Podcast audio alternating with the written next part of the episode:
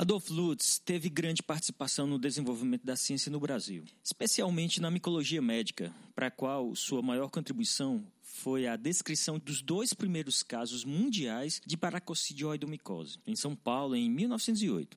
Bem, micologia é a ciência que estuda os fungos, seres vivos, situados entre plantas e animais, com organização celular e DNA limitados por membrana dupla. Os fungos têm extraordinária plasticidade. São cosmopolitas, heterotróficos, quer dizer, precisam de fontes de alimento, pois não sintetizam o próprio alimento. E contam com representantes macroscópicos, como os cogumelos e orelha de pau, e os microscópicos, como as leveduras e os fungos filamentosos. É interessante salientar que muitas potencialidades metabólicas dos fungos, tais como a produção de amplo espectro de enzimas e antibióticos, sua capacidade biodegradativa e resistência a estresses ambientais podem caracterizar os mesmos fungos como heróis ou como vilões. A história da micologia no Brasil desenvolveu-se em grande parte graças à exploração da micota nativa por pesquisadores estrangeiros. No final do século XVIII, a Europa começou a manifestar interesse crescente na flora e na fauna de continentes não europeus, com especial ênfase para as Américas.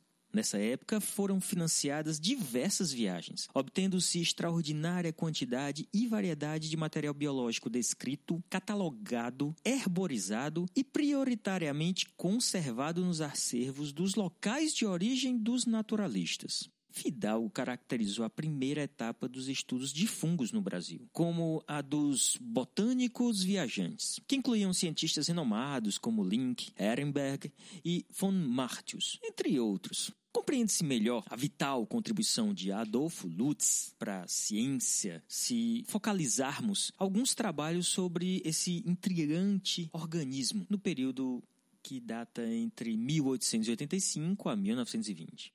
Em 1886, no artigo publicado por ele, denominado Über die Ethologie der Aptiarises, Lutz apresenta uma resenha sobre a comunicação de Primo Ferrari à Academia de Ciências da Catânia, referente a diversos tipos de pitiríase, salientando que esse pesquisador consideravam idênticos os microrganismos descritos por Malassés, Bizozero e Rivolta, os quais foram denominados Saccharomyces furfo, produziam a em partes do corpo humano como o couro cabeludo e onde havia pelos, ao passo que o Microsporum anomaion vital se distinguia dos demais por causa da dermatose em partes glabras. Ainda em 1886, Lutz descreveu uma nova doença observada no Brasil, mais especificamente na região de Limeira, em São Paulo, atribuindo as suas causas ao possível consumo de milho estragado e à má nutrição dos doentes, que apresentavam sintomas de acrodinia e pelagra. Nesse artigo,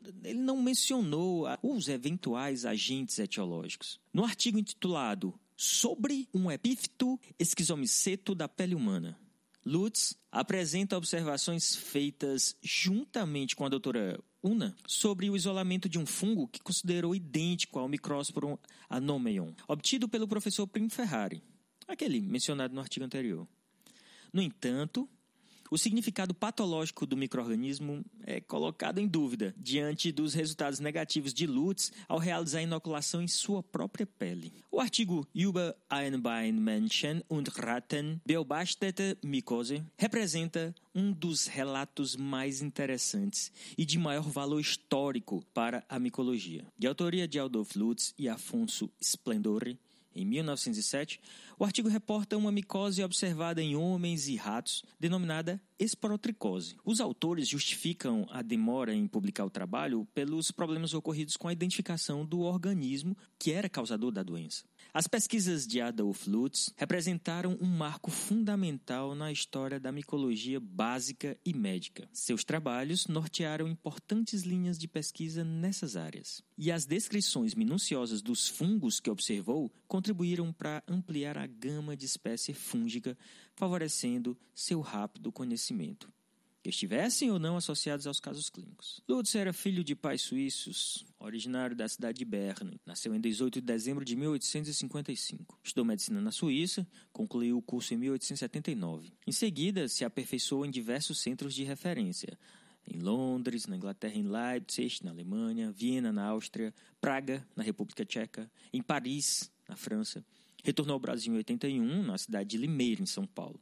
Aí permaneceu por seis anos. Depois foi a Hamburgo, na Alemanha, para se especializar em doenças infecciosas e medicina tropical. Em seguida, foi diretor do Hospital Caliri, no Havaí, onde realizou muitas pesquisas sobre hanseníase também. Em seguida, mudou-se para a Califórnia e retornou ao Brasil em 1892. Trabalhou com Emílio Ribas e Vital Brasil. Em 1908, já com mais de 50 anos, Adolf Lutz ingressou no Instituto Oswaldo Cruz. Em Manguinhos, começa o terceiro período de sua vida profissional em que realiza a aspiração de se dedicar por inteiro à pesquisa e não necessariamente à aplicação médica. E isso ele faz até falecer no Rio de Janeiro em 6 de outubro de 1940, poucas semanas antes de completar 85 anos. Este texto é uma compilação e adaptação de trechos do livro Adolf Lutz, obra completa, Dermatologia e Micologia, de autoria do historiador da causa de Oswaldo Cruz, Jaime Larry Benchmore e Magali Romero publicado em 2004. Também do artigo Adolf Lutz, um esboço biográfico, também de autoria de Jaime Larry Benchmall, no ano de 2003.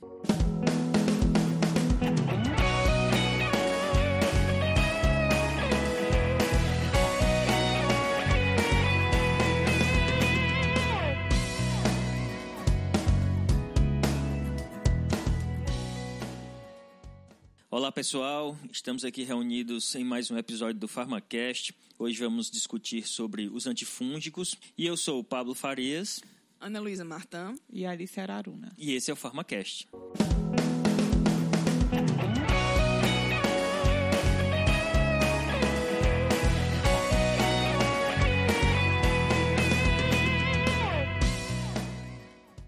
E como já é de praxe, vamos aqui iniciar nosso episódio com os recados, né? Que é que a gente tem aí de novidade do pessoal, Alice? Então, Cleberton Torres, ele é daqui da região, mas ele tá morando agora no Rio Grande do Sul. Ele pediu pra gente mandar um oi e disse que tá disseminando o Farmacast lá pelas bandas do Rio Grande do Sul. Um oizinho aí pro Kleber. Ei, bah, Kleber, valeu. Vocês lembram, né? ele é daqui, né? É, daqui. é, ele é daqui, é daqui, do, daqui que a gente fala, daqui do Cariri, tá? Pra quem não sabe, Cariri cearense. Teve Graciane de Santa Quitéria, disse que sempre acompanha a gente, né? Disse que é o melhor podcast da vida. Então, eu concordo com ela, Graciane. Valeu, Graciane. É. é, Sabrina Perina, de Araraquara, São Paulo. Gostaria de agradecer o trabalho de vocês tem me ajudado muito na profissão e disse que era lá de Araraquara. Eu tenho um, mandar um beijinho aí pro pessoal de Araraquara, que tem um carinho especial. Foi onde eu mais tomei suco de laranja na vida, muito baratinho. Não, deixa eu contar rapidinho, rapidinho. Que eu cheguei lá, pedi um suco de laranja, aí eu pensava que pelo preço era um copo, veio uma jarra.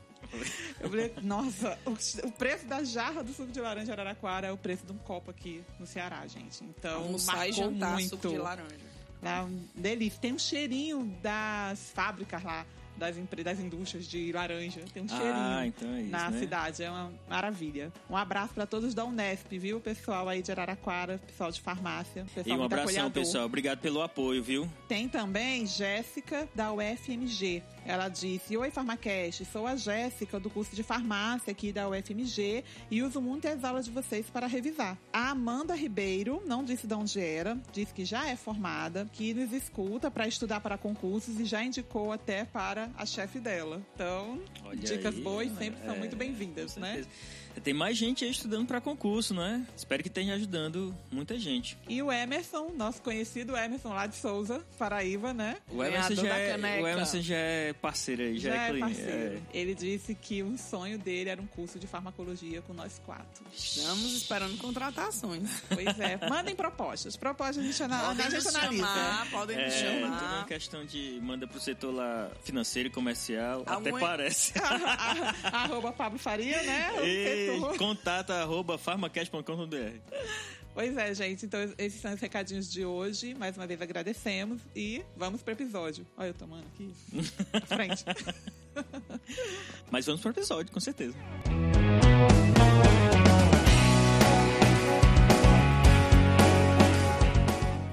Quando falamos em antifúngicos, estamos falando de uma área importante das ciências que é a micologia. Não é uma área muito antiga, ela data aí por volta do século XVI que a micologia começou a ser descoberta, é, começou a ser estudada na verdade, e aí avançaram mesmo com a invenção do microscópio Aí foi possível se aprofundar no conhecimento sobre os fungos. Lembrando que eles podem ser unicelulares ou pluricelulares. Normalmente, os fungos se alimentam de vários nutrientes e ele consegue digerir esses alimentos por causa de algumas enzimas que eles secretam. Então é muito comum você deixar ali um alimento por um tempo ou um, um, um meio nutritivo e de repente ele ser infectado por fungos, né? Já diria Alexander Fleming, né? Que sabe o como foi o sortudo. Aí foi pense numa contaminação importante na vida dele. Então os fungos e as bactérias são causadores das daquelas putrefações de alimentos e decomposição de matéria orgânica. Quem nunca teve um pacote de pão, né? Pois é, um milho, um grão, né? De qualquer forma, infectado com aquele algodãozinho escuro. As cores vão variar dependendo do tipo de fungo, né? Isso é uma característica importante. De cada tipo de fungo tem seu aspecto morfológico. Eles são tipicamente, a grande parte deles, na verdade, tipicamente parasita para alguns seres vivos, não só animais, mas plantas também. Existem fungos que tipicamente infectam plantas e não animais. Alguns conseguem viver em simbiose, muito bem, como com algumas algas, que eles têm uma relação onde cada um produz substâncias que o outro vai se aproveitar. Então, eles precisam um do outro para se manterem vivos. Mas em outros momentos, e aí é aquilo que vai importar mais para a gente aqui, alguns fungos apresentam relação parasita. Então, ela, ele se instala em um hospedeiro e ali retira nutrientes, causa lesões,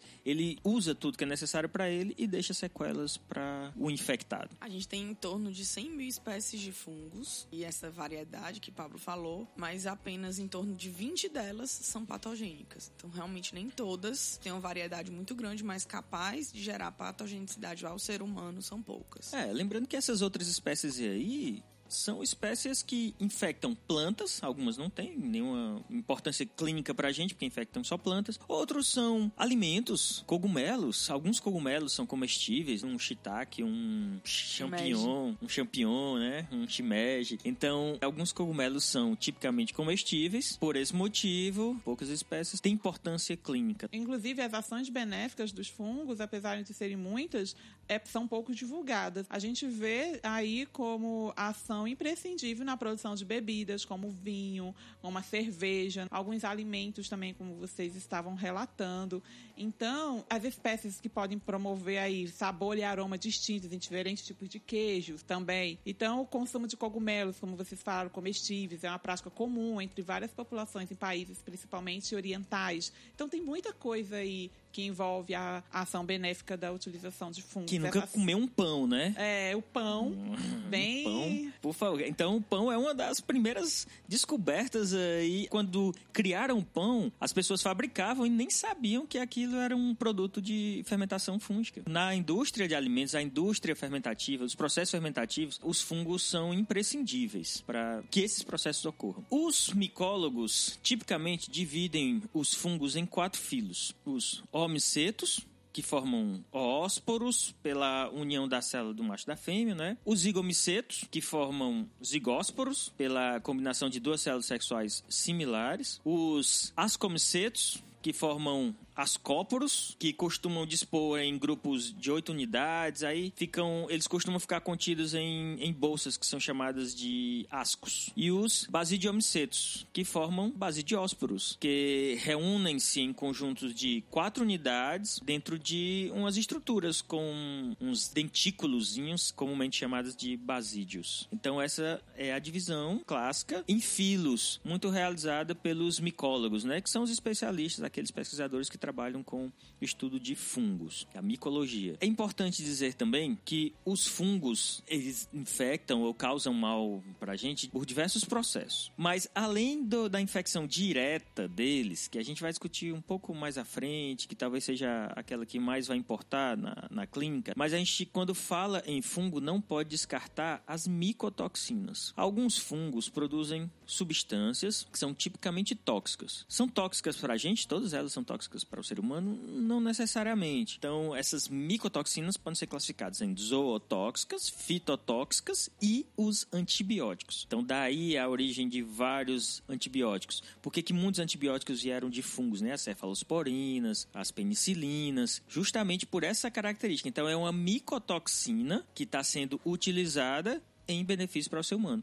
Então ele não é tóxica para o ser humano, mas é tóxica para a bactéria. Algumas dessas micotoxinas são famosas. A gente pode citar aí a aflotoxina B1, produzida por algumas espécies de fungo, como o Aspergillus flavus e o Aspergillus parasiticus. Lembrando que a aflotoxina B1 tem uma importância clínica grande por ser muito cancerígena. Então ela é muito tóxica. É interessante a questão da aflatoxina porque ela é, na verdade, inativa para a gente. E aí ela, ela é ativada dentro do nosso organismo através do fígado. Então ela é ativada de uma forma epóxido e essa forma é tóxica. E como ela é ativada no fígado, a carcinogenicidade dela é principalmente hepática. O problema é que ela contamina muitos alimentos, grãos principalmente. Amendoim, amendoim, milho. Isso. Então esses alimentos devem ser consumidos bem cozidos ou torrados, dependendo do seu caso. O, o amendoim tem que ser bem torrado sempre. O amendoim cru existe aquela probabilidade dele ser infectado por fungos, principalmente aqueles que ficam estocados por um período prolongado. Então em existe esse muito risco. Úmidos, né? Em locais muito úmidos. Porque para ter contaminação fúngica, a gente precisa de nutrientes e precisa de umidade. Ambientes mais secos tem mais dificuldade da proliferação fúngica. É, essas aflatoxinas foram descobertas por volta dos anos 60 na Inglaterra, depois da morte de cerca de quase um milhão de aves que foram infectadas quando consumiram grãos contendo a presença do fungo. E é interessante que essa toxicidade depende da espécie do animal. Ela pode variar de acordo com a espécie. A aflatoxina ela é muito mais tóxica para rato do que para camundongo, porque a enzima que conjuga, que inativa essa aflatoxina é mais abundante nos camundongos do que nos ratos. Então, o processo de inativação dessa toxina é maior no camundongo, que faz ela ser menos tóxica para ele, e menos abundante no rato, que faz com que ela permaneça no organismo do, do rato mais tempo e acabe sendo tóxica Ainda sobre as micotoxinas, podemos citar como exemplo a ocratoxina A, encontrada em fungos que estão na cevada, no trigo, fungos como Aspergillus octráceus ou Penicillium verrucosum, eles tendem a produzir essa toxina que é considerada nefrotóxica. Então, causa, além de lesão renal, ela causa formação, tem história de formação de tumores no trato urinário também, principalmente em alguns animais. Tem uma ocorrência frequente de tumores nas vias urinárias em alguns animais. Frutos estranhos nascem num mundo misterioso. Os fungos são uma prova da vida após a morte. Cada fungo é uma forma de vida que se corrompe e apodrece, um processo sobre o qual normalmente evitamos falar. Bem, mas quando falamos de fungos, é importante relatar que a clínica deles tem um impacto grande. Cada vez mais essas infecções tendem a aparecer nos tempos atuais. As mais comuns são as infecções cutâneas e mucocutâneas, né, que são infecções longas para o tratamento, elas são não difíceis de serem tratadas, mas precisa de um tratamento longo, porque o crescimento do fungo é um crescimento lento. Então a gente tem as infecções, por exemplo, pano branco, pano preto. Temos também onicomicose, infecção de unha unha. É Difícil infecção... de tratar. Difícil de a, tratar. A própria unha já é uma barreira, né? Exatamente. É um, é um tecido pouco vascularizado. Então você tem também infecções do couro cabeludo. Então essas infecções cutâneas e mucocutâneas são as mais comuns. Mas elas são tranquilas, assim, em termos de patogenicidade. É, um típico pano branco causado pela malacésia fufo, ou pitiríase vesicolo. Vesicolo, ela, pois é. Ela é relativamente. Você consegue conviver. É. Incomoda, né? Mas você é. consegue conviver com aquilo. Uma micose de praia, conhecido também como micose de praia. E o tratamento demora um pouquinho, mas você consegue estar tá tranquilo. Não, isso não mexe no seu estado geral de saúde. É diferente das infecções que são menos comuns, mas são bem mais sérias, que são as infecções sistêmicas. Mesmo as de pele, claro, depende do estado geral do paciente. Por exemplo, uma dermatite seborreica pode ter a presença de fungos. Então, devido à coceira, à irritação no local e pode causar ferimentos, aí vem outras infecções oportunistas, aí são outras complicações, não necessariamente Mas, o fungo. Mas, em geral, as cutâneas geral, e mucocutâneas, elas isso. não afetam o estado geral de saúde do paciente. Exatamente. E, como a Ana estava falando, essa questão das sistêmicas, alguns fatores favoreceram bastante o aumento da incidência e, consequentemente, dessa gravidade. Então, a gente vê que nos últimos anos, razões voltadas para o avanço de transplantes cirúrgicos, como também oncológicos, pacientes né, com transplante de órgãos sólidos e de medula óssea, a própria epidemia do HIV,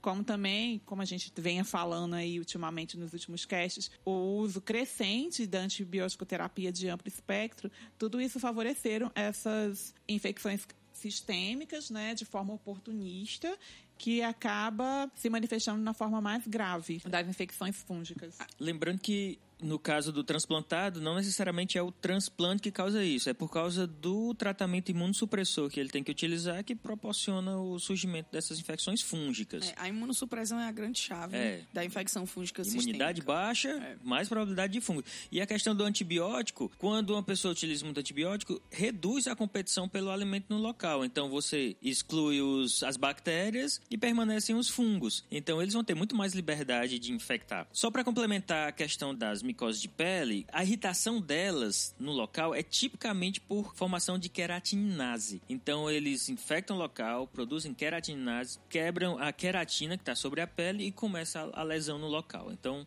só para fechar essa discussão dos, do, Da da, superficiais, da superficial, da cutânea. As sistêmicas são mais comuns na forma de blastodomicose, coxidomicose, paracoxidomicose e histoplasmose. Às vezes, convenientemente invisível, ocasionalmente produzindo um odor desagradável, os fungos são, muitas vezes, belos. Sem dúvida são necessários, embora séculos de lendas e suspeitas nos tenham mantido afastados dessas estranhas flores. Além de tudo isso, tem também as infecções secundárias. O indivíduo é acometido de uma infecção primária, geralmente bacteriana, e os fungos, com a sua característica oportunista, acabam se instalando aí de forma secundária nessa região. A gente pode dar como exemplo, por exemplo, algumas infecções do trato respiratório, tanto por bactérias gram-negativas, no caso de pseudomonas, como por gram-positivas, no caso dos estafilococos. É comum ter uma infecção secundária depois por cândidos ou aspergilos. No caso, por exemplo, também de uma infecção intraabdominal, tanto por bactéria gram-negativa, como as enterobactérias, como por gram-positivas, como enterococos. Na sequência, pode-se também observar uma contaminação secundária aí pela cândida. Então, existem vários exemplos, né, de todas as regiões, cavidade oral, cutâneas, infecções no trato urinário, no uso de catéteres, existem vários. A cândida está aí como primeiro lugar de infecções aí É, secundárias infecção por cândida é muito frequente. muito frequente, mas pode ser observado também tanto a presença de aspergilos como de criptococos. Depende aí do local e da afinidade. aspergilos, é. As cândidas também infectam muito crianças, né? Bebês. Famoso né? sapinho, né? É o sapinho, Famoso né? sapinho na boca. Ela já faz parte lá da cavidade oral. E na então... criança é interessante porque a imunidade da criança ainda tá, tá num processo de formação. É difícil você ver cândida bucal em adulto, a não ser que ele esteja com imunidade baixa. Mas você pegar um paciente, por exemplo, com cândida oral adulto, é um sinal de investigar a imunidade desse paciente, porque não é comum. Isso é. Se, claro, vai depender do número de lesões. Aquela que parece uma aftazinha, uma lesão dessas localizadas é uma coisa. Agora aparecem cinco, seis lesões dessas, Placas seis grandes, né? placas de cândida, aí é importante investigar como que está o sistema imune desse paciente. A maioria de nós as consome, pelo menos uma espécie. A maioria de nós já encontrou alguma espécie mais repelente junto com as madeiras. Existem ainda aquelas que penetram literalmente na sua pele.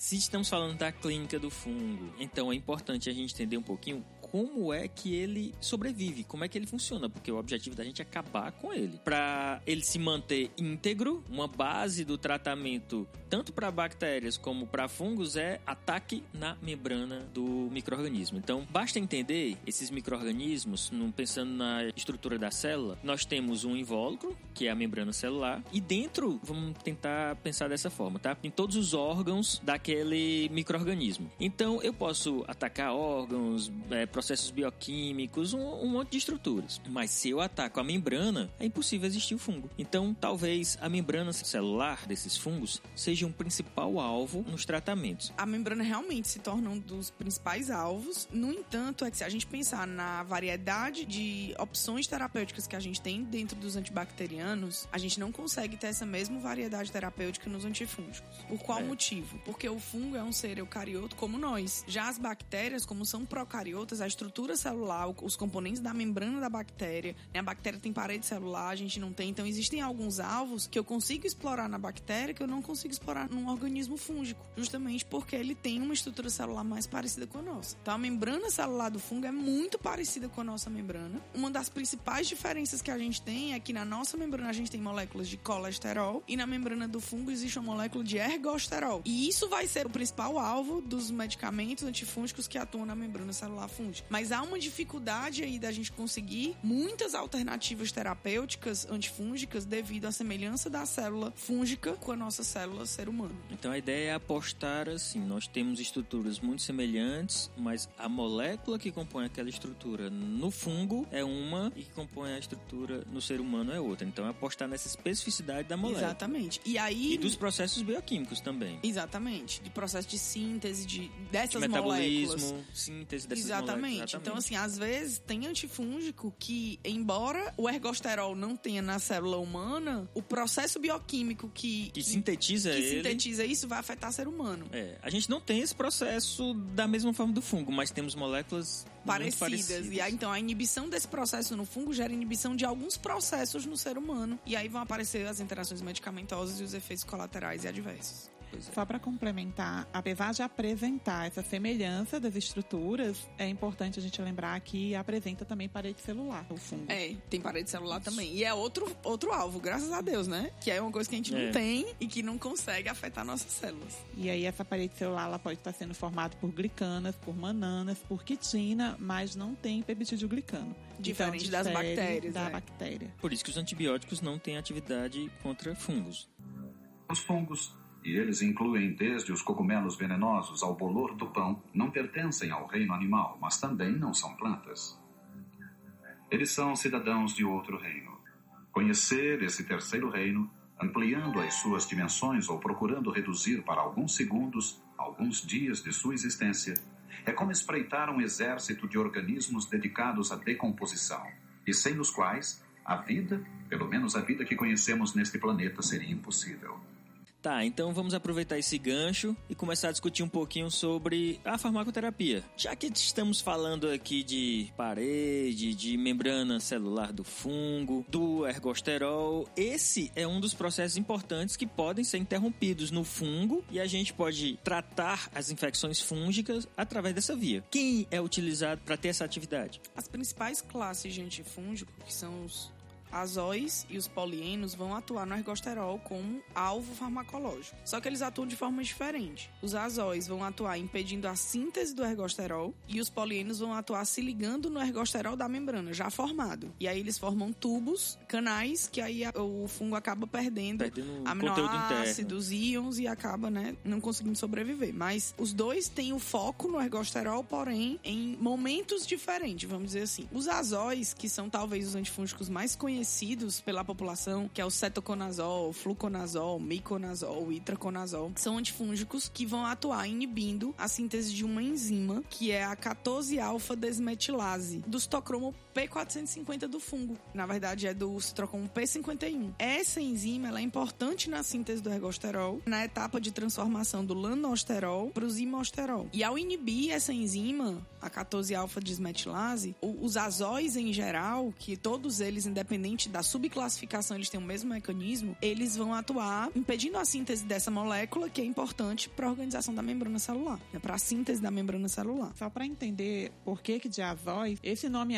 azol veio exatamente devido à estrutura química da molécula, que é representada por um anel azol, que é um anel de cinco membros contendo nitrogênio. Então, Nitrogênio com dupla ligação, né? eles... Isso. É, Pra azóis, ser um azol. né? Exatamente. E eles foram divididos de acordo com o número de nitrogênios dessa molécula. Então, os imidazóis, eles vão apresentar dois nitrogênios e os triazóis vão apresentar três nitrogênios. E aí, quais são? Já foram citados alguns por Ana Luísa. Os imidazóis é o cetoconazol, miconazol e clotrimazol. Se tiver mais algum aí, vocês me falam. Eu tem tô falando Mas esses eu são os principais. principais, Esses são os isoconazol, tioconazol, aí tem vários. Tem alguns que a gente não encontra facilmente no Brasil, mas é, a- a- talvez sejam das maiores classes essas daí, mas Os aqui mais no Brasil... conhecidos, né? Cetoconazol, miconazol e clotrimazol. Aqui dos imidazóis. Só lembrando, Alice, que o cetoconazol é o único onde você tem as duas apresentações, oral e tópica. Engraçado, ele é utilizado aqui no Brasil, porque nos Estados Unidos não tá mais sendo utilizado. Ele existe aqui, mas assim, cada vez mais ela tá tendo uma substituição Isso. dos imidazólicos pelos triazólicos. Por questões né? de toxicidade. Mas existe. Se você for na falando- farmácia e encontrar cetoconazol oral, você, você tô tem. É. usando, né? Os imidazóis... só tô falando isso porque o pessoal pode estar encontrando algumas bibliografias que não vão falar sobre ele. Principalmente se for tradução, né? Uhum. De livros aí vindo dos Estados Unidos, por não ser utilizado lá. É, na verdade, os imidazóis, de uma forma geral, ainda existem fora do Brasil, mas estão sendo substituídos ao longo dos últimos E 10 assim, anos. eles utilizados de forma tópica, tá tudo certo. É, verdade. O problema É deles, por via oral, é. É. a questão das interações medicamentosas e inibição do estocromo P450 do ser humano. do ser humano. Né? Porque E aí tem você- pouca seletividade, né? Exatamente. Quando a gente pega, por exemplo, os triazóis, ele tem uma maior seletividade pelo acetocromo P450, essa enzima do fungo. Do fungo. Então você tem menos interações medicamentosas e efeitos adversos. Já o miconazol e o clotrimazol, como é de tratamento tópico, então ele é mais facilmente utilizado. Clotrimazol, gente, é, é- é- a gente vê nas propagandas sendo utilizado pra frieira, né? Tá com É. frieira? Usa o- Algumas infecções genitais também, às vezes, tem. Então, os imidazóis tópicos ainda são muito utilizados. Já os triazóis, então a gente tem aqui também alguns dos mais utilizados. O itraconazol, fluconazol, super, super conhecido, Que, né? que hoje é um dos mais usados, né? da- dessa, dessa geração aí dos triazóis. É, os três mais usados são esses: fluconazol, itraconazol e voriconazol. Tem aí um mais recente, o posaconazol. O posaconazol, né, verdade. Também. Isso. E ele tem um amplo espectro, então ele já tá entrando aí, já não é mais só esse, já, já virou o quarteto. É, não são mais é. só esses três primeiros citados anteriormente. Mas, assim, desses quatro, o que é mais utilizado, assim, é o fluconazol. Aí o voriconazol e o posaconazol vão entrar mais em situações de resistência. É, o ideal é que eles Ele é sejam mais de reserva, reserva. não sejam utilizados de cara, não. Então, normalmente no ambiente hospitalar, o posaconazol, por exemplo, é usado para infecções invasivas de cândida, aspergiloses, então mais complexas. E o fluconazol ele é muito bem tolerado. Há relatos de que pode ser utilizado doses de 100 a 800 miligramas. Apesar de que há relatos também já de que a partir de 200 miligramas os desconfortos gastrointestinais são observados. Mas a faixa de uso terapêutico dele, o índice é muito largo. Então E foi ele é interessante a. Alice falar essa questão do- dos efeitos do desconforto gastrointestinal, porque basicamente são esses os efeitos adversos dos antifúngicos. É esse desconforto gastrointestinal. Os imidazólicos causam mais uma hepatotoxicidade por essa interferência no citocromo P450. Em relação a interações medicamentosas de aumentar a concentração plasmática de varfarina, de goxina, que são medicamentos que têm baixo índice terapêutico, então o risco de uma interação com um medicamento como esse é mais séria. Mas basicamente são medicamentos bem tolerados nesse sentido. Eles têm esse desconforto gastrointestinal e que a gente tem isso nos antibióticos também. Parece que é uma coisa dos antimicrobianos em Eles geral. envolvem a microbiota intestinal, né? Esse- é. Atrapalham a sobrevivência da microbiota intestinal. Exatamente. Então, esse desconforto realmente é o principal efeito adverso. E o efeito hepático, né, mais presente aí no- nos imidazólicos. É, tem outros antifúngicos dessa classe mais recentes, surgiram de 2014 pra cá, mas a gente nem tem aqui no Brasil, que é o efnaconazol, isovuconazol. Então esses têm um espectro maior, são realmente de reservas, têm maior tolerabilidade e provavelmente menos eventos adversos. O isovuconazol tem a vantagem de ser usado tanto intravenoso como oral também, mas a gente não tem aqui ainda no Brasil, mas deve chegar aí. Esse é o mais recente de todos os imidazólicos. E o cetoconazol, ele também tem como efeito adverso alguns distúrbios endócrinos. Ele pode causar ginecomastia, ele interfere na síntese da testosterona. E o aí, que deixa de ser útil, Porque tão útil para Porque homens. o né? precursor, gente, quando a gente pensa no precursor da testosterona, é o colesterol. Como são moléculas, embora diferentes, são parecidas, o cetoconazol consegue interferir na síntese da testosterona. Então, ele pode dar ginecomastia, diminuição de fertilidade. Então, realmente, o uso existe, você vai conseguir encontrar em farmácia o cetoconazol por via oral, mas é um uso obsoleto, já que a gente tem a classe dos triazóis que não, não possuem esses efeitos adversos. É uma forma de vida que se corrompe e apodrece.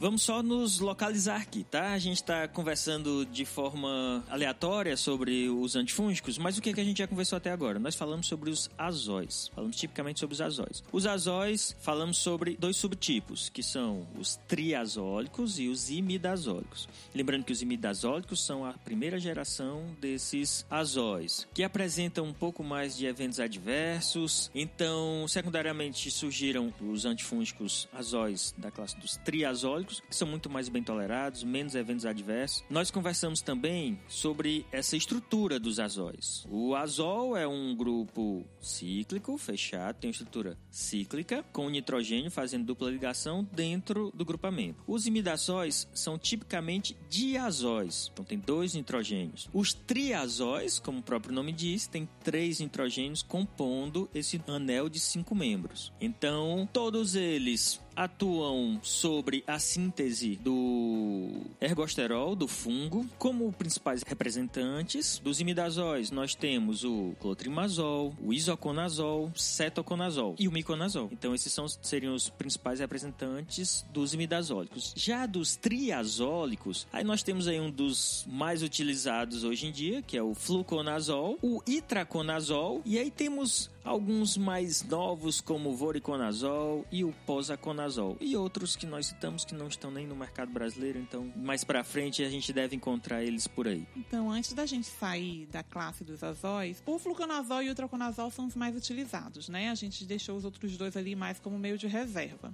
O fluconazol, por ele apresentar uma solubilidade muito boa, muito alta, então não tem muita dificuldade em ser utilizado por via oral. A biodisponibilidade dele é elevada. Inclusive, é até visto uma boa penetração no líquido cerebroespinhal. Então, é, com ele não tem muito problema de utilizar essa molécula em uma forma farmacêutica oral, não. Já no caso do itraconazol, o que acontece é que a biodisponibilidade dele oral é baixa. E aí foram desenvolvidas formulações mais modernas com o uso de complexo ternário. Então é comum ser observada a presença de ciclodestrinas. Essas ciclodestrinas, elas vão apresentar, vão favorecer a solubilidade aparente. E eu queria só chamar atenção para isso, porque muitas vezes as pessoas falam que estão utilizando o complexo ternário para aumentar a solubilidade do fármaco. Mas a solubilidade de uma molécula não aumenta, ela é intrínseca, ela é a mesma hoje, amanhã e sempre. Quando a gente muda alguma coisa, está sendo, na verdade, a alteração da solubilidade aparente. Se remover essa ciclodestrina, ele vai voltar a apresentar a solubilidade intrínseca dele. Então, as formas farmacêuticas, tanto oral como intravenosa, do hidroconazol, vai apresentar as ciclodestrinas e por isso aumentou a biodisponibilidade delas. É, lembrando que a ciclodestrina aí tem uma, tanto a alfa como a beta, tem um, alguns relatos importantes de nefrotoxicidade, de anemia hemolítica, embora sejam amplamente utilizados em tecnologia farmacêutica, tá? Para melhorar a biodisponibilidade de vários fármacos. Então, juntando aqui as duas ideias, tem um novo fármaco que está surgindo por aí, ainda não temos no Brasil, mas já está aprovado nos Estados Unidos, na União Europeia, que é o isovuconazol, que vem aí sem a ciclodestrina, que pode ser uma grande vantagem porque ele tem uma boa solubilidade e sem a necessidade desse adjuvante já reduziria os eventos adversos com ele, principalmente a nefrotoxicidade. Ainda sobre a síntese do ergosterol, mas agora com um processo um pouquinho diferente, nós temos outro grupo representante que são as alioaminas. Os principais representantes aqui no Brasil, nós temos a morofina, muito usado em onicomicoses, a butenafina e a terbinafina. Na verdade, todos eles usados em onicomicose, tratamento de micoses de unha. E tem também o uso tópico para dermatofitoses, como o pano branco. Dá para utilizar. A terbinafina é bem tolerada e ela vai atuar também na cascata da biossíntese do colesterol, porém ela vai agir um pouquinho antes dos azóis. Ela vai atuar na primeira etapa, né, numa das primeiras conversões bioquímicas que acontece na biossíntese do ergosterol, que é a conversão do esqualeno a epóxido de escaleno, que é feita através da escalena epoxidase e é nesse ponto onde a terbinafina, a butenafina, todos os representantes atuam, inibindo a escaleno epoxidase, impedindo essa conversão. Então é uma etapa antes dos azóis, na verdade. Antes. Na verdade, a primeira conversão bioquímica que tem na biossíntese do ergosterol é essa. É do escaleno para o lanosterol. Isso. Lembrando que, assim, essa via toda é a via comum lá da biossíntese do colesterol, a via do mevalonato, que é a via onde vão atuar as estatinas, como simvastatina, só que lá em cima da cadeia. Vai ter um ponto aí que ela chega, que é a parte da escaleno, que começa a biossíntese do ergosterol. Mas é uma via onde a gente tem vários mecanismos de ação de outros medicamentos, como as estatinas, simvastatina, rosuvastatina. Temos os bifosfonatos também, que são medicamentos utilizados na osteoporose, que vão interferir nessa via lá em cima. É, só lembrando assim, é uma via muito semelhante, porque é a mesma via de produção de colesterol, mas do colesterol do fungo, não o nosso colesterol. Mas muitas moléculas são semelhantes em todo o processo. No final das contas, nós temos para o fungo a síntese do ergosterol e no ser humano o nosso colesterol. Frutos estranhos nascem num mundo misterioso. Os fungos são uma prova da vida após a morte. Cada fungo é uma forma de vida que se corrompe e apodrece, um processo sobre o qual normalmente evitamos falar. Partindo para uma terceira classe, muito importante, muito utilizada, nós temos os polienos, ou antifúngicos poliênicos. Primeiro, Alice, explica por que é polieno. Ah, primeiro eu vou falar de onde ele vem. Eu tô rebelde, né? tá bom, vai lá, diz. Já pensou? Não, é porque é interessante que ele é um fungo traidor. Que, Tem, um- que tem uma história aí de, de traição, de traição. Não, é porque ele foi isolado primeiro na década. Não, na verdade, no século passado, na década de 50, do Streptomyces nodosus, que é um fungo, né, gente? Então, um fungo produzindo um antifúngico. E aí eu fico curiosa uma pra novela, não dá, saber. Porque eu não fui procurar saber sobre esse fungo, né? Não deve, com certeza, ter atividade sobre ele. Mas. Provavelmente, né? Senão ele era um certeza, suicida, ele era né? suicida, né? Além de tudo, é um fungo suicida, depressivo e tudo mais. Mas sei aí. lá, às vezes produz, mas tem que ter, ser administrado ou ati- ser ativado de outra forma. Não sei, eu fiquei curiosa de saber o que, que mataria esse fungo, né? Provavelmente não a anfotericina. Mas ela foi identificada nele, e aí, quando foi 10 anos depois, lá para 60, 65, foi que o FDA reconheceu e foi o primeiro antifúngico liberado, lançado no mercado. E ele tem um representante em diversas apresentações diferentes, mas ele tem um representante, a anfotericina B. E aí, como o Pablo perguntou, por que poliênicos? Então, eles são poliênicos por quê, gente? Lembra lá do an, em, in? An, uma ligação, em, duas, in, três, poliênico, porque tem várias ligações duplas. E ele é conhecido, na verdade, como polieno macrolídeo anfotérico. Se for falar bonitinho, se você quiser falar bonitinho da anfotericina, alguém te perguntar, e aí, anfotericina? Então, aquele polieno macrolítico anfotérico, por quê? Porque ele já tem essas várias duas ligações macrolídeo, porque ele vai ter aquele anel de lactona que a gente viu lá nos macrolídeos. Os Aqui vai ter lembram? Exatamente, aqui vai ter um anel de lactona aí com mais de 12 carbonos e vai ter um caráter anfotérico que deu o nome anfotericina. E pra gente recapitular, o caráter anfotérico é quando uma molécula tem afinidade tanto por meio hidrofílico como lipofílico. Então ele vai ter uma parte toda recheada de hidroxilas e isso vai permitir fazer interações de hidrogênio com a água e com ambientes hidrofílicos em geral e outra região totalmente caracterizada por ligações duplas de hidrocarboneto, né, que é o caráter lipofílico da molécula. Então ele apresenta uma baixa hidrossolubilidade, porque essa característica anfótera vai comprometer em pHs neutros e ácidos, mas o aumento do pH, pHs extremos, a hidrossolubilidade dele aumenta também. Sendo assim,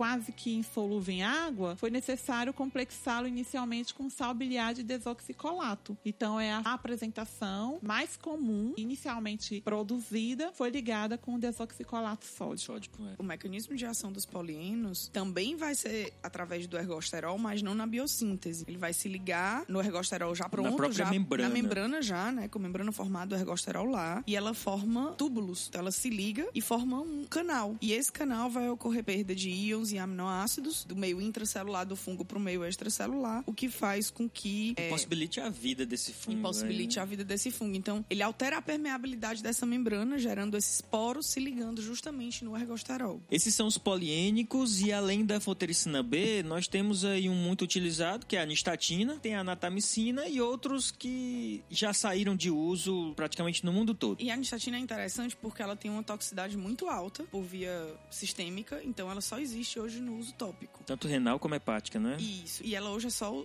formulação tópica. O mecanismo é igual, o mecanismo que a Alice comentou é igual da anfotericina, porque a mesma classe também forma esses poros, mas a nistatina é mais utilizada para infecções, principalmente Tópicas. tópicas. E aí a, a candidíase oral, que é o sapinho, é a mais Por isso que vem aquelas preparações para bochecho que, ah, mas não é na boca? Sim, mas é tópica, porque o tratamento não é sistêmico, é no local onde ele Embora- está entrando em contato. Embora quando a candidíase afeta a região esofágica, você pode até deglutir a anistatina. Só que quanto mais você deglute a anistatina, mais desconforto gastrointestinal ela pode provocar. Então, assim, a anistatina e a anfotericina atuam no mesmo mecanismo de ação, são os dois poliínicos que a gente tem de grande utilização no mercado. A anistatina fica restrita para tratamento tópico de infecções fúngicas e, embora a anfotericina B também exista na forma, por exemplo, de creme vaginal para tratar uma candidíase vaginal, Que é muita- tópico, né? Que isso é tópico. que é também. tópico, mas tem muita preocupação de se iniciar o tratamento com ela por causa do risco de resistência, porque ela é uma das principais alternativas terapêuticas sistêmicas No ambiente né, hospitalar. em ambiente hospitalar e para combater infecções fúngicas sistêmicas que a gente viu que acomete principalmente pacientes imunocomprometidos e que aí para resolver esse tipo de infecção é, é um pouquinho mais complicado.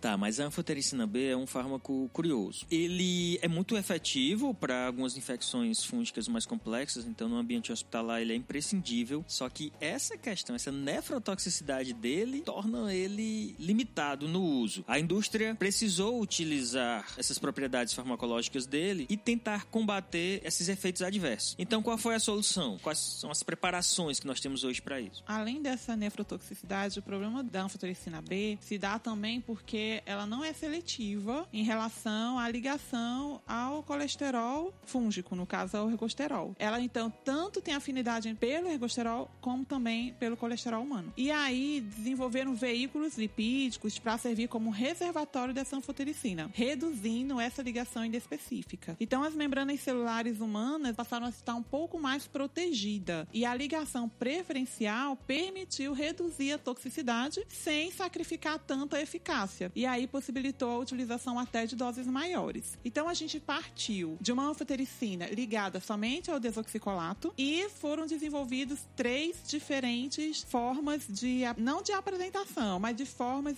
estruturais, né, de organização com veículos diferentes, pronto, dessa anfotericina. A primeira foi o desenvolvimento dela com uma formulação lipídica na forma de um complexo lipídico. Ela vem na forma de fitas eu vou até fazer a propaganda, tudo bem, né? Vai que eles escutam.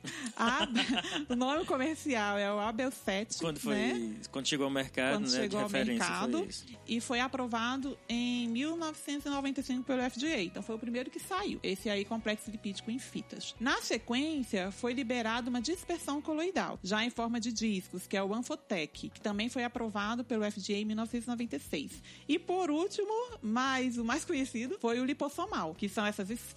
Ambisome. Ambisome, isso. Aprovado já em 97 pelo FDA. E o que, que são esses lipossomas? São vesículas, aí na ordem de diâmetro de 0,1 a 0,5 micrômetros, e são constituídos por uma ou mais membranas fosfolipídicas, de origem natural. Então, o princípio ativo, ele pode estar encapsulado tanto na fase aquosa, no interior desse lipossoma, como também pode estar aí embebido nessa membrana de fosfolipídios. Que no caso da anfotericina, ela tá na, Na membrana. membrana. Se vocês forem olhar no site do próprio fabricante da Ambi, da Ambi, ai que nome? Ambisome. É, um nome simples, Ambisome. Se vocês forem lá no site do Ambisome, ele mostra a estrutura, ele dá uma, uma representação esquemática desse lipossoma e a anfotericina toda ali embebida na membrana fosfolipídica, tá? Então foi uma forma aí de conseguir minimizar esses efeitos e essa inespecificidade dela de se ligar ao colesterol humano. Certo, mas esses complexos lipídicos, esses, essa adição de lipídio na molécula, não, não tem função antifúngica. Então, como é que vai funcionar? Ela tem que, inclusive, sair do meio, né? Pra Então. poder permitir que a anfotericina tenha atividade. Então, tanto fosfolipases liberados pelo tecido muscular liso, no caso aí dos vasos, onde está passando essas moléculas, em conjunto com fosfolipases de macrófagos e as secretadas pelas próprias células fúngicas infectantes, elas vão quebrar os lipídios do complexo e vão liberar a anfotericina diretamente no focal de infecção. Então, isso aumenta a seletividade. Lembrando que, que eu estou mencionando o complexo lipídico, porque nós temos uma forma que é chamada especificamente de complexo lipídico, quando a anfotericina B está ligada a esse complexo. Mas mesmo na lipossoma, ela está complexada à membrana da lipossoma. Então, por isso que eu chamei de forma genérica como complexo. Mas deixa eu perguntar uma coisa: qual seria a melhor então das três? Pois é, não fizeram um estudo comparativo com as três para identificar qual seria melhor. E aí tem assim, né? Estudos isolados mostrando a viabilidade de uma e de outra na forma isolada. Então Mas todas comparando- são melhores do que a forma isolada, mas entre elas a gente não tem um estudo, um estudo consistente, que mostre para mostrar ainda não. Então, até o momento, tecnicamente, cientificamente, o que se tem é que qualquer uma das duas, em caso de um paciente que tenha risco de lesão renal ou apresente alguma nefrotoxicidade ou algum comprometimento ou até, renal, ou até iniciou com a, a terapia com anfotericina normal, comum, apresentou nefrotoxicidade, precisa substitui trocar. para né? uma dessas aí, exatamente. Então, o paciente já apresenta um comprometimento renal e precisa da anfotericina B, vai ter que ser uma dessas aí. Ou se ele iniciou com anfotericina B e evoluiu para o comprometimento renal, então substitui por uma dessas. Aí vem um problema, né? Problema econômico financeiro. Tutu. É, porque podem perguntar, então por que que não faz logo uma em complexo lipídico ou lipossomal?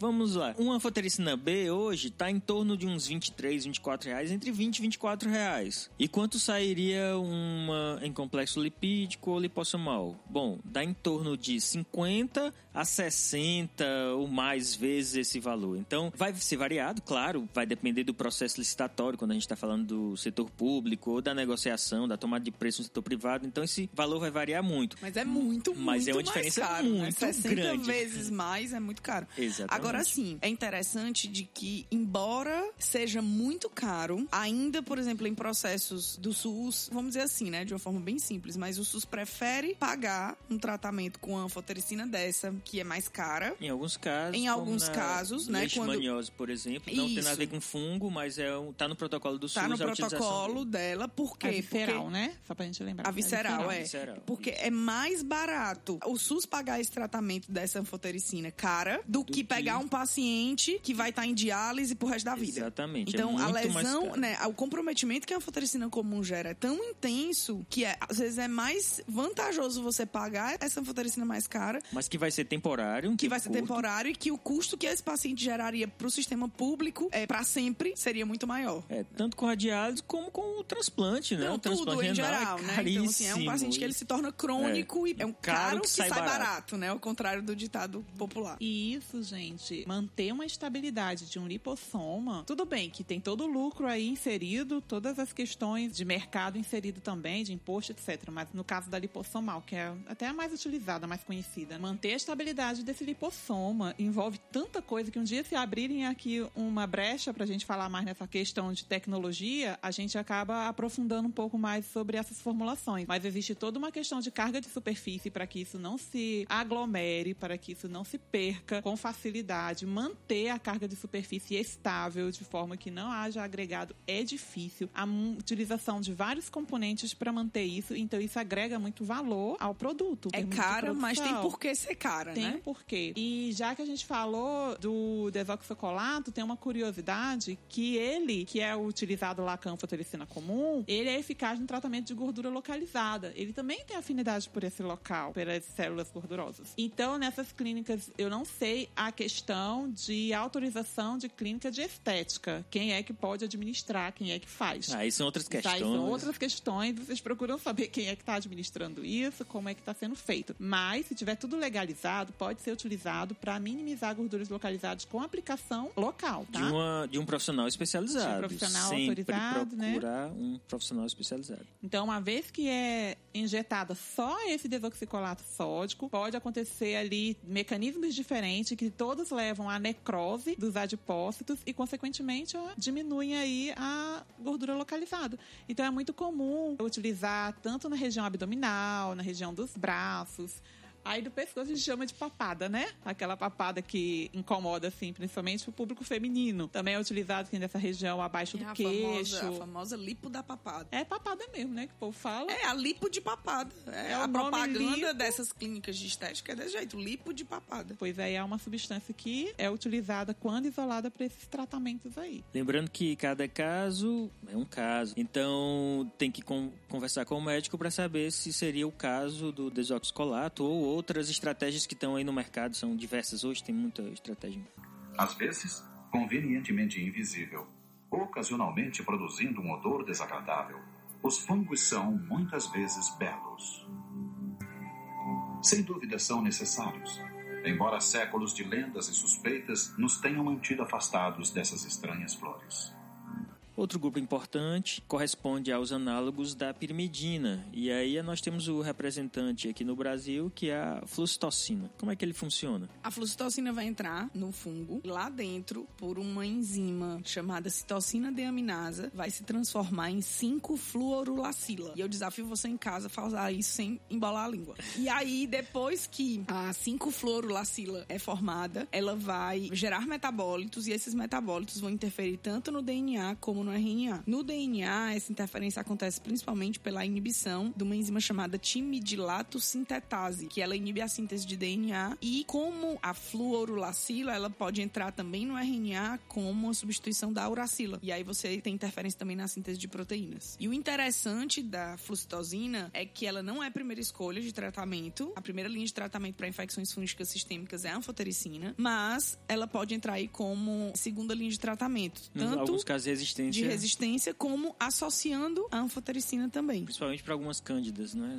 Isso, ela tem um espectro estreito, ela pega alguns criptococos, pega cândida também. E pode ser administrada tanto por via oral. Por via... Isso é uma vantagem dela, mas ela também pode ser administrada por via parenteral. Então, na associação com a anfotericina, pode ser as duas por via parenteral. E o fato dela ser administrada por via oral faz com que ela possa também ser associada ao itraconazol, que pode é, entra aí como associação no tratamento de cromoblastomicose, com itraconazol e de meningite criptocóxica, que é um espectro bom da flucitocina, o criptococo. Que pode... é uma infecção fúngica muito grave. Muito séria, né? E pode ser associada à anfotericina B aí nessa infecção sistêmica. Então ela tem um sinergismo tanto na associação com poliênicos, como a anfotericina B, como com os azólicos, como o itraconazol. E esse sinergismo, só lembrando que ele acontece porque para a fluoracila atuar, ela precisa entrar na célula, porque ela inibe né, a síntese de DNA e RNA. Mas para entrar na célula, se já tiver ocorrido aí uma desestruturação ali da membrana, feita pelos polienos ou pelos tióis, isso facilita a entrada dela. Então o sinergismo se dá exatamente por isso, uma penetração, um aumento da penetração dela na célula, porque a membrana já sofreu uma lesão inicial pelos polienos ou triazol, ou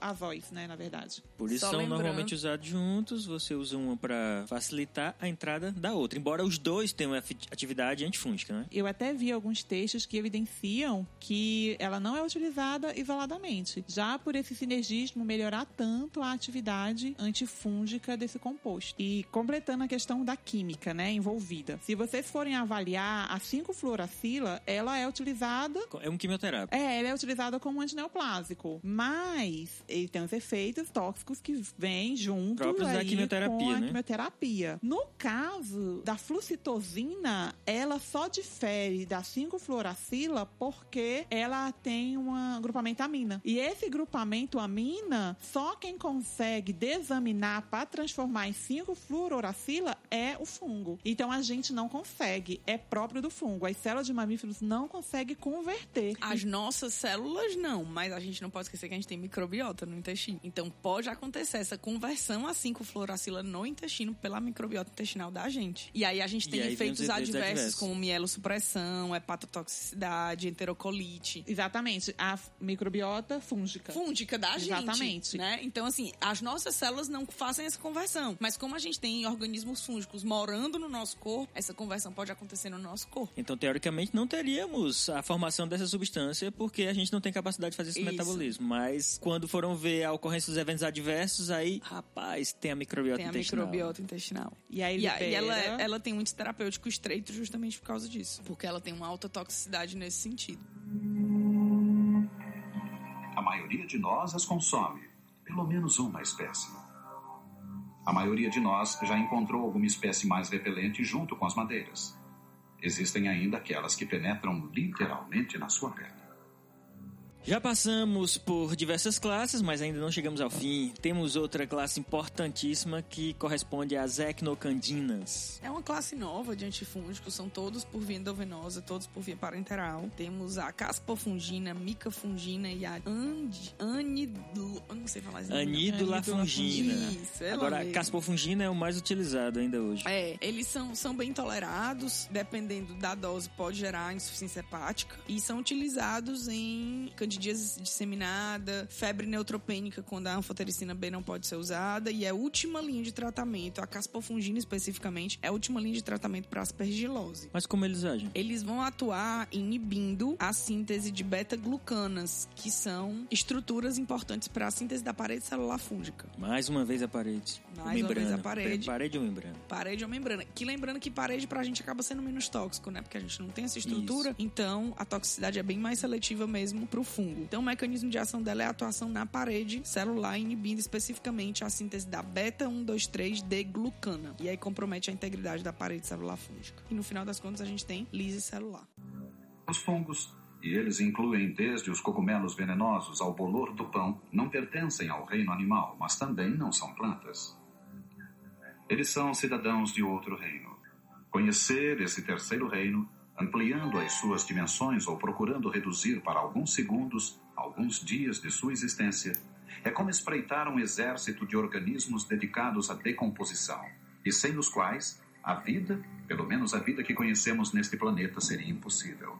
Além desses, nós temos outros que não se encaixam tão bem numa classe, como por exemplo a griseofurvina. A griseofurvina vai interferir também na síntese do DNA, mas especificamente no fuso mitótico. Ela vai atuar inibindo a divisão celular fúngica, porque ela consegue promover a ruptura do fuso mitótico interagindo com os microtúbulos. Então não tem mitose. Não o fungo não mitose. consegue se dividir. Não consegue se dividir, é o tipo de reprodução dele, né? E, e a griseofurvina é interessante porque ela é de uso tópico e ela é muito boa para essas dermatomicoses e onicomicoses porque ela tem uma afinidade por queratina, que é justamente onde essas micoses estão localizadas. Cabelos Ela é e unhas. né? Cabelo, unha e pele, né? Que é onde a gente tem mais queratina. Por exemplo, para infecções de pele e, e cabelo, ela chega a ser tratamento de dois meses, dois meses e meio de tratamento. E em onicomicose, de seis meses a um ano de tratamento. É, só uma coisa que a gente não falou até agora, que os fungos naturalmente têm uma certa já resistência aos antifúngicos de forma geral. Então, tratamento para infecções fúngicas não ocorrem tão rapidamente como outras infecções. Elas normalmente têm uma tendência a ser um pouco mais Até demoradas. porque o crescimento do fungo é lento. Então, quando a gente pega, por exemplo, antifúngicos como a griseofulvina, que está interferindo em divisão celular, se você não tiver uma alta taxa de divisão celular, a efetividade numa infecção onde eu tenho uma, uma replicação lenta acaba sendo baixa e lenta também. É, a grisovulvina, que por sua vez é hepatotóxica e é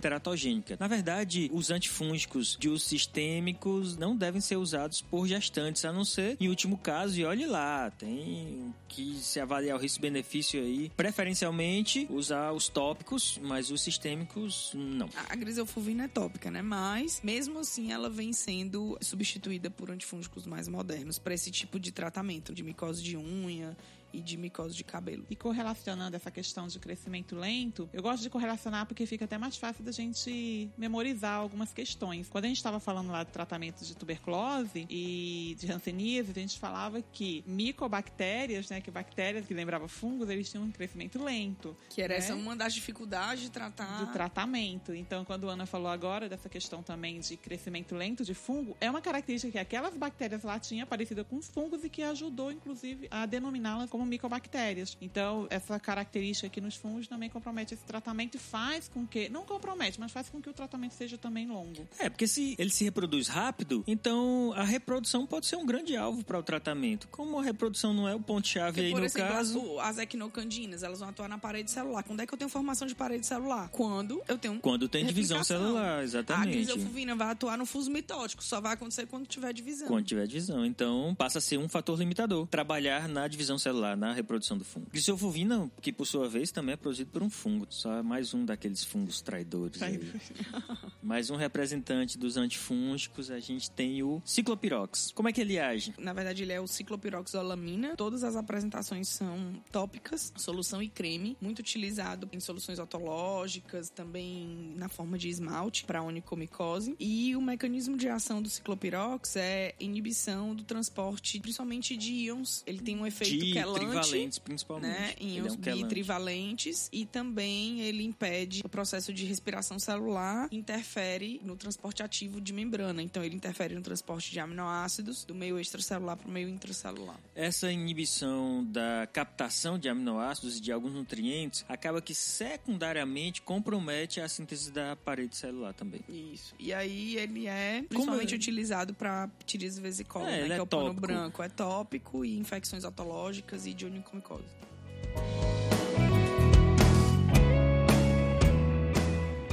Bem, pessoal, essa foi nossa contribuição aí sobre os antifúngicos. Espero que vocês tenham gostado. Esperamos o feedback de vocês, mas hoje eu queria fazer um agradecimento especial ao pessoal lá do Farmácia News que promoveu o Farmacast no Instagram. Então, obrigado. Foi, ficou bem interessante, bem legal o que vocês fizeram e ajuda muito o projeto da gente. Sigam a gente no Instagram, arroba farmacastweb. Contato arroba farmacast.com.br é o nosso e-mail. Aguardamos aí o contato de vocês. Então, mandem sinal de fumaça, mandem e-mails, mandem história em quadrinho, o que vocês quiserem, mas entrem em contato. A página é uma boa ferramenta também. Vão lá, comentem especificamente o episódio que vocês preferirem. É farmacast.com.br e vocês entram no nosso site e podem ver os episódios, alguns comentários do pessoal e deixem o comentário de vocês. É importante pra gente continuar construindo o Farmacast como vocês esperam, né? Só queria aproveitar e, me- e retratar, assim, em relação aos direct, porque o pessoal gosta de mandar muitas perguntas.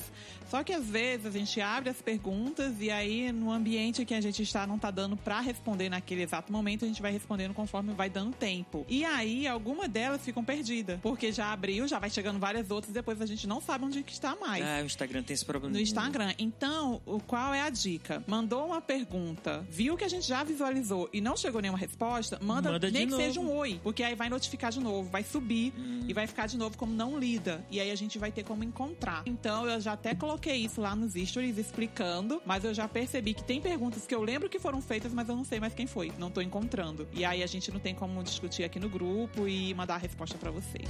Tá ok? Então é isso aí, pessoal. Obrigado mais uma vez. Um abraço a todos. Valeu, galera. Meu é. Se Deus quiser, comentar melhor. Tchau, tchau. Até a próxima.